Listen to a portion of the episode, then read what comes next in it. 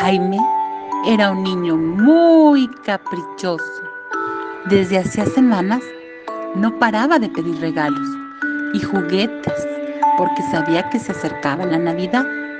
Sus papás trataban de explicarle que en el saco de Santa Claus no cabe todo, porque también debía llevar juguetes para otros niños.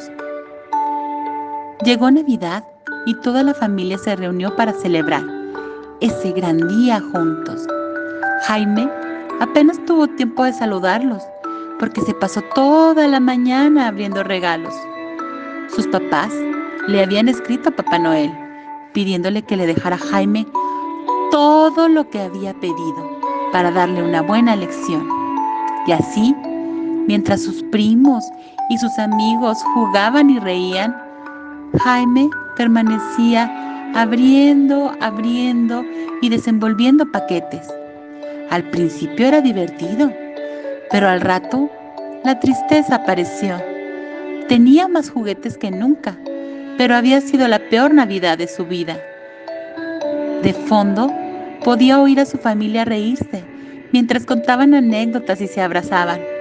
Y él se lo estaba perdiendo todo.